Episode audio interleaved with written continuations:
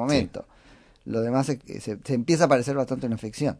Tenemos en línea a Waldo Wolf, que es diputado nacional por Juntos por el Cambio. Hola Waldo, Nico Yacoy y Gonzalo Martos en la mañana de FM Concepto. Muchas gracias por atendernos. Por favor, buen día. Waldo, acá un poco preocupados por este, bueno, estas amenazas a la libertad de, de expresión que se vienen despuntando, pero bueno, hay indicios como que, que se pueden recrudecer, ¿no es cierto? No, no, ya se han recrudecido, no se pueden recrudecer. Hmm. Eh, después tendremos que ver como sociedad qué responsabilidad tenemos nosotros, porque yo creo que no estamos exentos. Totalmente. Pero en los momentos que entra agua al barco hay que sacar agua, ¿no? En el momento de decir cómo pintar el mástil. Y pasó algo grave que, que como sociedad se nos pasó por arriba, entre tantas otras cosas. La vicepresidenta de la Nación esta semana metió un tuit donde muestra cara de periodistas y los describe como parte de una asociación ilícita. Sí. Eh, yo no recuerdo de verdad quién es este. Creo que está la Nata en, el, en la imagen que, que ella pone en el tuit. No sé si está Majul. Eh, Sí, Montenegro, es ese, ¿no? Porque hay tantos rodando, pero es ese video, sí. Bueno, pero hizo lo mismo, lo mismo hizo eh, con otro videito, porque saca videos. Por eso, sí. es cineasta, Nene Cascallar, y, y sacó un video también en los que muestra a... eh, hay un video patético, perverso, de cuando se refiere a la causa memorándum, que es, es- ella dice, interpreta que Interpol le dio la razón, cosa que es absolutamente lo contrario, Sí. pero con la premisa de que comunica. También ahí muestra la cara, el- la, la- la imagen de Patricia Burrich y Laura Lobos, o sea, esta intimidación mostrando imágenes. Eh, Ellos fueron muy afectos siempre, ¿no? A nombrar, señalarte con el dedo, ¿no? Incluso al ciudadano privado, que es lo que ahora son Laura Alonso y Patricia Bullrich, ¿no? sí. Pero también al abuelito de los dólares, te señala con el dedo, te nombra, nombre, apellido, te, te expone, te pone en un mal lugar. La democracia no es eso. A mí me pasó, mira, yo ahora soy un, un veterano de guerra, pero del año 2015 yo no tenía ningún cargo, era eh, vicepresidente de la DAIA, y un domingo de la mañana, yo lo cuento en, en mi libro que escribí, eh, y dejé testimonio de todo lo que me to- tocó vivir como ciudadano en ocasión de, la época de la muerte de Nisman. Y un domingo al mediodía entra mi hijo que tenía en el 2015, temprano a ayudarme desde el 96, me dijo 18 años, porque no había cumplido años. Me acuerdo que entra, yo estaba durmiendo la siesta un domingo a la tarde, eh, que había ido a correr y me, me acosté a descansar un rato, y me, y me despierta mi hijo y me dice, papá, la presidenta está tuiteando tu nombre Ahí va. me, tra- me- me trataba de, de traidor a la patria la señora, ¿no? Eh, sí, o sea, la libertad ya fue afectada, porque cuando desde el poder público te intimidan, no estás en igualdad de condiciones. Sí, No, no es lo mismo que yo, este, que vos te peleas por Twitter con alguien y pongas una, una frase, ¿no? El presidente, el vicepresidente, eh, si hay una- un desequilibrio de fuerzas, entonces cualquier cosa que se hace eh, es sumamente desequilibrada, tanto para el bien como para el mal. Lo que totalmente.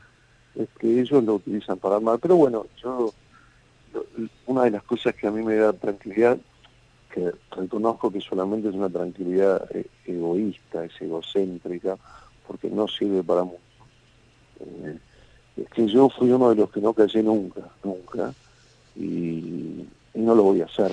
Waldo, ¿qué, qué, ¿qué es esto? Porque lo que está detrás ayudarnos a entender, ¿no? a entenderlo, ¿no? Para poder tachar al, al periodismo de asociación ilícita, etcétera, es vincularlo con las tareas de inteligencia. Es como que hacer periodismo es hacer una operación de, de, de inteligencia, una cosa así sería.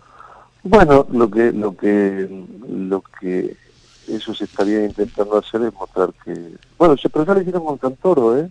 Pues sí, claro que sí. Eso Hagamos una autocrítica como sociedad, a ver, cuando vos permitís algo una, eh, chiquitito una vez, vas Sí. diciendo y cuando te diste cuenta este, hay una frase, soy un caballero y no quiero decir guarangadas, pero pero de repente cuando te das cuenta ya no estás bailando, están haciendo otra cosa. Claro. Eh, eh, esto fue así, ellos quieren decir, si, si vos recibiste, por, suponete que como periodista, debe y puede pasar y es lógico, recibiste por ejemplo un mensaje de alguien que terminó siendo un servicio, ellos dicen que vos fuiste parte de los servicios. Pero totalmente, es más, ellos te plantan el mensaje, o sea, primero, te plantan el servicio en el mejor de los casos, porque vos no pediste el mensaje. En el peor de los casos, te plantan el mensaje en el celular, o sea que acá estamos en una historia. Lógico, es, es eso. Entonces, eh, ayer lo escribió muy bien la nata, yo, yo presido la Comisión de Libertad de Expresión. Sí. Y y, después te cuento una anécdota, pero ayer lo contó la nata, que mm, eh, lo describió muy bien la nata, ¿no? La tarea del periodismo es eh, contar algo y, además explicar considera que es verdad o no es verdad, no importa quién lo dijo, o sea, sin duda una de las tareas del, periodismo, la principal es informarse, y no importa si te informa un servicio, un ladrón, un medio, una investigación en Google, una red, una fuente, todas las fuentes son válidas. Entonces, considerar de que, que vos sos parte de los servicios, una asociación ilícita, porque vos te tenés algún contacto con, con alguien que aparentemente además pertenece al servicio, porque encima los servicios no, tipo no se presenta con un quit y te dice soy servicio. Por ahí a vos te comunica alguien que dice, che, yo trabajo... De es que por supuesto. Y vos después te das cuenta que el tipo era un servicio, ¿no? sí, te das cuenta. Después te enteras en la causa capaz que, que era. Exactamente. No, no, es, ah. es, demencial. La verdad es que es este... Es que es demencial. Yo en, en diciembre, nosotros asumimos en diciembre, y yo vengo trabajando mucho, durante todo el gobierno pasado trabajé mucho eh, en el área de seguridad, bueno, porque, porque tengo una formación política en el tema, una experiencia, bueno, bastante, y, una excelente relación con Patricia Burrich y presidí la bicameral de seguridad durante el gobierno pasado. Y en diciembre, cuando reelegí, eh, me junté con, con el presidente del bloque, eh, Cristian Ritondo, y le dije, quiero presidir libertad de expresión, lo único que te pido, cuando empieza a moverse y a negociar este, este tema, yo soy hijo de periodista, siempre estuve vinculado, pero nunca de lo legislativo. Y me acuerdo que, Cristian me dijo, claro, yo pensé que me iba a servir alguna, alguna de, seguridad. No, a mí, eh, dame, este, quiero hacer, bueno, hacer todos los acuerdos políticos que pueda para para presidir libertad de expresión, lo demás no me importa, no, me importa nada. Me dijo, ¿por qué? Porque, ese, porque van por eso. Y ayer me decía, tenía razón Pelado, me dijo, así ah. que eh, yo, yo lo entendí, lamentablemente, me hubiese encantado eh, equivocarme. Pensar que es una comisión, Waldo, que cuando las fuerzas estaban invertidas, casi que regalaban, ¿no es cierto? a la, a la oposición como espacio. Está bien, podría, uno podría pensar la oposición la tiene para ser contralor, pero lo que había en el medio era una minusvaloración de la, de la comisión. Como espacio, bueno, como todos los espacios y todas las dinámicas, hemos cometido errores, hemos hecho cosas mal, pero el periodismo ha trabajado libremente. Nunca el presidente ha maltratado a un periodista como lo maltrata el presidente de la Nación actual, eh, que la intimidó a, bueno, a, todas las que pudo, ¿no? A Mercedes, Así de mercado, a Cristina Pérez el otro día, no se le puede hacer una pregunta. Pues siempre la ciudad responsable ser un periodista de pasar, porque el problema no es solamente que te vengan a buscar ahora, el otro día que te vengan a buscar la ley. El otro día lo ha dicho, lo fueron a buscar a la puerta del canal y el presidente no dijo nada. Así que yo lo dije ayer. Están validando, es lo mismo que con las bolsas, los hilobolsas del campo. Lo, dije ayer en el programa de Majul, si alguien le pasa, si algún periodista, algún eh, militante kirchnerista le pega un palo en la cabeza en la calle, el responsable es el presidente de la nación.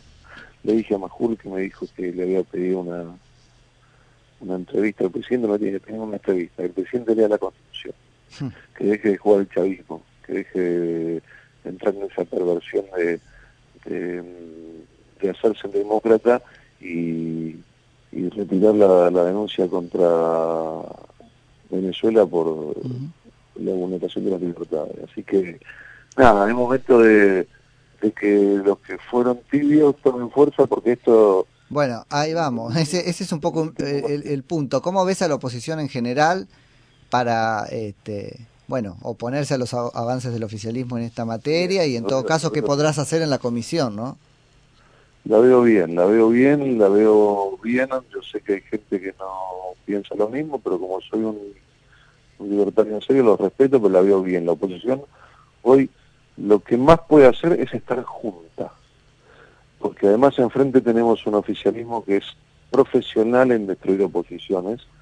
No te olvides que hmm. este, este, presidente de la nación eh, es el que inventó el término burocotear, es el hombre que sí. constituyó burocoteó ni bien asumimos, este, también eh, prostituyeron políticamente, es una frase que no me gusta, pido disculpas, pero porque la prostitución es, noble. Eh, y, en todo caso, si alguien lo hace, es una decisión eh, propia y no traiciona a nadie. estos diputados este, traicionan al voto popular, es una estafa, ¿no? Este, consolidaron una estafa, es el término, con tres diputados que que se fueron a... Eh, fíjate la perversión, ¿no? Porque termina... Bueno, la, ¿cómo se llamaba? Transversalidad era eso, ir rompiendo este, pedazos de la oposición. Preguntarle a Lilita, preguntar. Estos se llaman, yo siempre los nombro a mis compañeros, Carambia, Anzaloni y Ávila. Carambia, Anzaloni y Ávila, lo repito. Eh, ¿Sabes qué? Yo entiendo que alguien puede cruzarse de espacio, con no coincidir, ¿no? Porque vos jugás en River terminó el campeonato, te contrató Boca, o te vas a Boca, te putean lo de River, pero bueno, terminó el campeonato. Acá, en la mitad del partido, eh, yo, fui arquero, no sé si sabía, fui arquero. No. Fui arquero profesional, pero hasta los 30 años jugué el fútbol en el ascenso. Jugué Atlanta, ah, mira. no, no importa.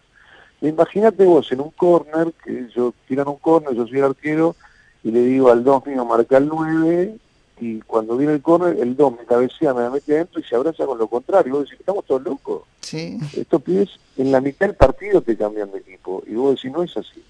Eso es estafa. Hmm. Eh, entonces, nosotros tenemos que estar juntos. Difícil, porque tienen todo el aparato. Este, no difícil para mí, porque yo no me voy a ir. ¿Dónde tenemos que mirar? ¿Dónde puede estar el mayor peligro? en las consecuencias de la causa este, que tramita en lo de Villena, digamos, ahí también puede haber una punta, ¿no? De querer dividir a la oposición. ¿A vos te espiaron y todo eso? A mí me espiaron, yo soy... No, no, no, pero digo que como argumento, ¿no? Le digan a un Monzó, por ejemplo, a un a este, María Eugenia Vidal, a vos te espiaron, andate de ahí. Eso, eso lo, hicieron y lo están haciendo, pero viste acá eh, lo, que hay que ver, no, yo lo decía en distintos medios. Eh, yo soy creyente. Yo cuando me enteré de que había una carpeta mía, me fui al juzgado de toma de Zamora con mi abogado y soy creyente. O sea, yo soy denunciante. Si alguien que trabajó en mi gobierno cometió un ilícito, no importa si fue una línea baja, media o alta, yo quiero saberlo, lo voy a denunciar, porque no negocio con eso.